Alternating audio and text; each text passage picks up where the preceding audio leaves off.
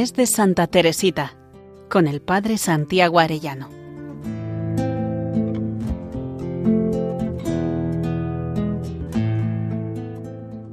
En el nombre del Padre, del Hijo y del Espíritu Santo. Amén. Día 22 del mes de Santa Teresita, preparándonos para el acto de ofrenda al amor misericordioso. Vamos a ver hoy la reparación. En Teresita del Niño Jesús, además de brotar el deseo de la salvación de las almas y ofrecerse por ellas, también brota el deseo de reparar. Ahí encontrará también el sentido de la noche de la fe por la que pasa los últimos años de su vida y que Dios permite que padezca. Durante toda su vida, ella no cesa de realizar ofrecimientos a Dios para agradar y consolar a Jesús. Veamos distintos momentos de su vida en los que ella se ofrece. Cuando vuelve de Roma para pedir permiso al Santo Padre para poder entrar en el Carmelo. Podemos considerar desde esa perspectiva la pelotita como ofrenda para agradar a Jesús y reparar. El rechazo de su profesión religiosa también, dice ella. Si me había entregado a Jesús para agradarle y consolarle, no debía obligarle a hacer mi voluntad en vez de la suya. La ausencia también de consolaciones espirituales en sus años de religiosa. No puedo decir que haya recibido frecuentes consuelos durante las acciones de gracias. Y me parece muy natural, pues me he ofrecido a Jesús, no como quien desea recibir su visita para su propio consuelo, sino al contrario, para complacer al que se entrega a mí. Dice, dice, Santa Teresa que es necesario alimentar el amor. Cuando estamos en tinieblas, en sequedades, la leña no se encuentra a nuestro alcance, pero ¿no tendremos que echar en él al menos unas pajitas? Jesús es lo bastante poderoso para alimentar él solo el fuego. Sin embargo, le gusta vernos echar en él algo que lo alimente. Ese es un detalle que le agrada y entonces echa él al fuego mucha leña. Cuando no siento nada, cuando soy incapaz de orar y practicar la virtud, entonces es el momento de buscar pequeñas ocasiones, naderías, que agradan a Jesús más que el dominio del mundo o que el martirio soportado con generosidad. Junto al ofrecimiento también está la reparación.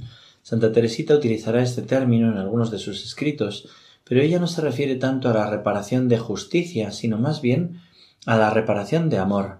Ella trata a Jesús de corazón a corazón y sabe que su amor no es amado. Celina querida, hagamos de nuestro corazón un pequeño sagrario, donde Jesús pueda refugiarse. Así, Él se verá consolado y olvidará lo que nosotras no podemos olvidar, la ingratitud de las almas que lo abandonan en un sagrario desierto. También ella querrá la reparación del corazón de Jesús por las almas consagradas que no corresponden a su amor, y también por los sacerdotes.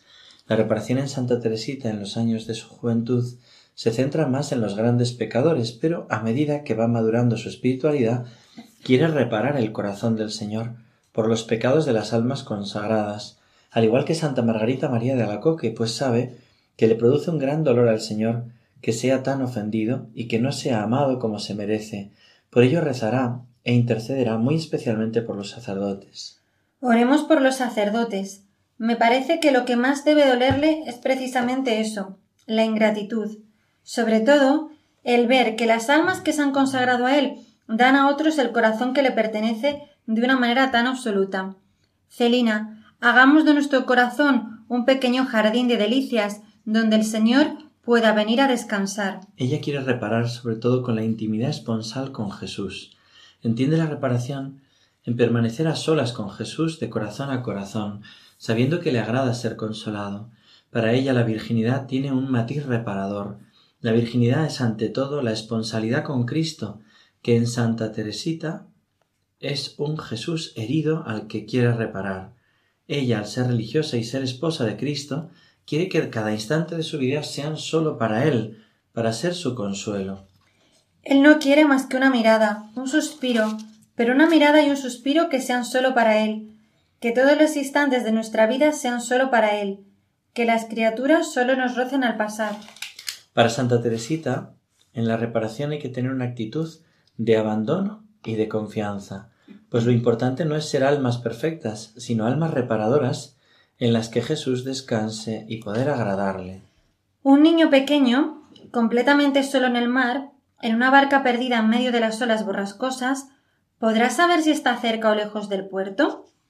La ciencia del niñito se verá reducida a nada y ya no sabe hacia dónde va su navecilla. Como no sabe manejar el timón, lo único que puede hacer es abandonarse y dejar flotar la vela a merced del viento. Jesús está allí, dormido, como antaño la barca de los pescadores de Galilea.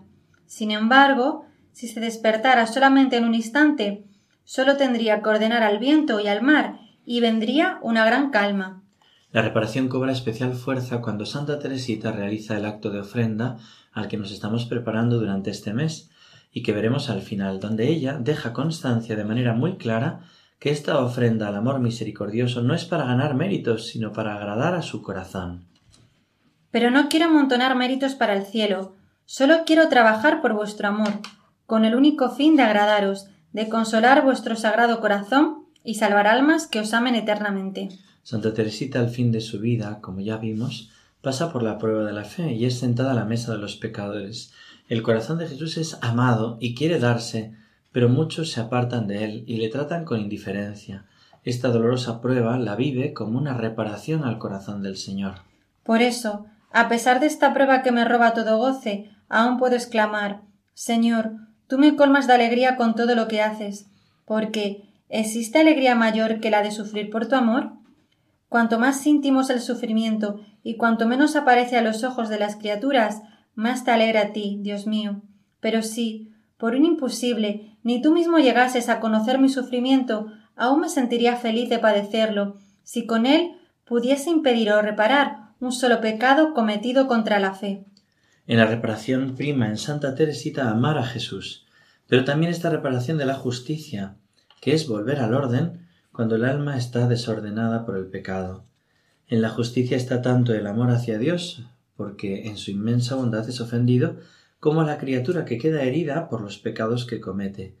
Veamos ahora algunos textos de la Santa en los que explica este aspecto, el que los pecadores vuelven de nuevo a la gracia. Jesús me hizo saber por experiencia que realmente hay almas que no tienen fe y otras que, por abusar de la gracia, pierden ese precioso tesoro, fuente de las únicas alegrías puras y verdaderas. Pero tu hija, Señor, sí ha comprendido tu divina luz y te pide perdón para sus hermanos. Oh Jesús, si es necesario que un alma que te ama purifique la mesa que ellos han manchado, yo acepto comer sola en ella el pan de la tribulación, hasta que tengas a bien introducirme en tu reino de luz. Estoy dispuesta a derramar hasta la última gota de mi sangre por confesar que existe el cielo. Le digo que me alegro de no gozar de ese hermoso cielo aquí en la tierra, para que Él lo abra a los pobres incrédulos por toda la eternidad. Vamos a pedirle a Santa Teresita que nos conceda ser almas reparadoras. Terminamos rezando, Santísima Trinidad, Padre, Hijo y Espíritu Santo, yo os agradezco todos los favores, todas las gracias con que habéis enriquecido el alma de Teresita del Niño Jesús durante los veinticuatro años que pasó en la tierra, y por los méritos de tan querida santa, te pido que me concedas la gracia de poder ser una de esas almas pequeñas por las que ella pidió, viviendo esa entrega eficaz y perfecta y absoluta de mi persona a tu amor misericordioso. Amén. Gloria al Padre, al Hijo y al Espíritu Santo, como era en el principio, ahora y siempre, por los siglos de los siglos. Amén. Santa Teresita del Niño Jesús, abogada de los sacerdotes, ruega por nosotros. Que Dios os bendiga a todos y hasta mañana si Dios quiere. Mes de Santa Teresita, con el Padre Santiago Arellano.